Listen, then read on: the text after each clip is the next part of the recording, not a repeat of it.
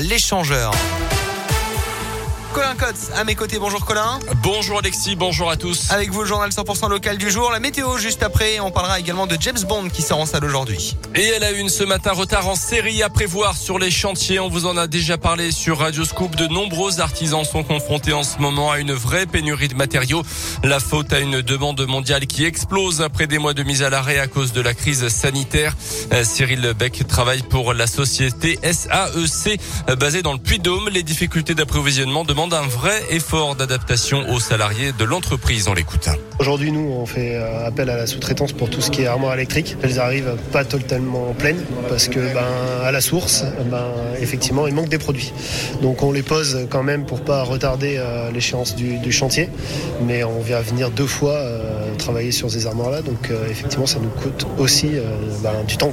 La plupart des matériaux embarquent de l'électronique, hein, que ce soit la simple prise électrique au poste de disjonction autre chose comme ça. Bah, ça vient s'adosser également la hausse euh, des prix. Ça dépend des produits, mais on est entre 0 et on peut monter à 30-35% sur certains produits, donc euh, c'est pas négligeable.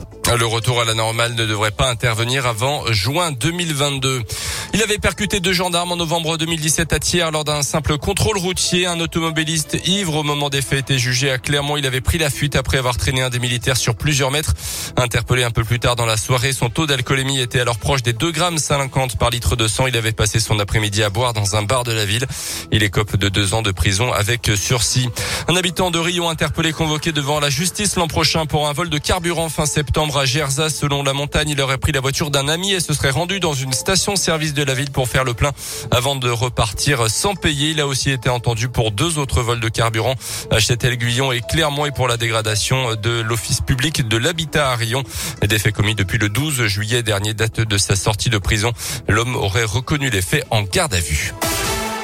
Dans le reste de l'actu, un gourou accusé de viol et de torture en Haute-Loire. Deux frères ont porté plainte contre le chef d'une communauté religieuse de Malrevers. Coup, séquestration dans une cave, viol, des faits subis lorsqu'ils avaient entre 7 et 13 ans. Cette colonie compte près de 80 membres et pratique un mélange de christianisme et de judaïsme.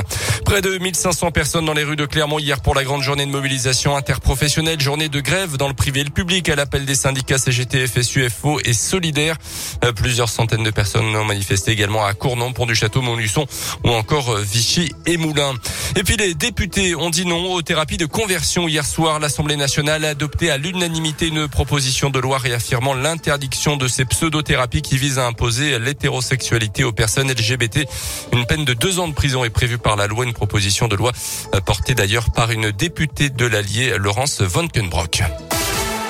En basket, large victoire de la GVCM hier soir à Boulazac, cinquième journée de Leaders Cup de Pro B 81-58. Les Auvergnats ont encore l'espoir de se qualifier pour les quarts de finale. Il ne manque qu'une victoire, un succès contre Saint-Chamond vendredi prochain à Pierre-Coulon. Et puis tout juste médaillé d'or aux Jeux Olympiques de Tokyo cet été, les handballeuses françaises se retrouvent en match officiel pour la première fois aujourd'hui, début des qualifications pour l'Euro 2022 contre la République tchèque ce soir, avant un déplacement en Ukraine le week-end prochain. Merci beaucoup, Colin.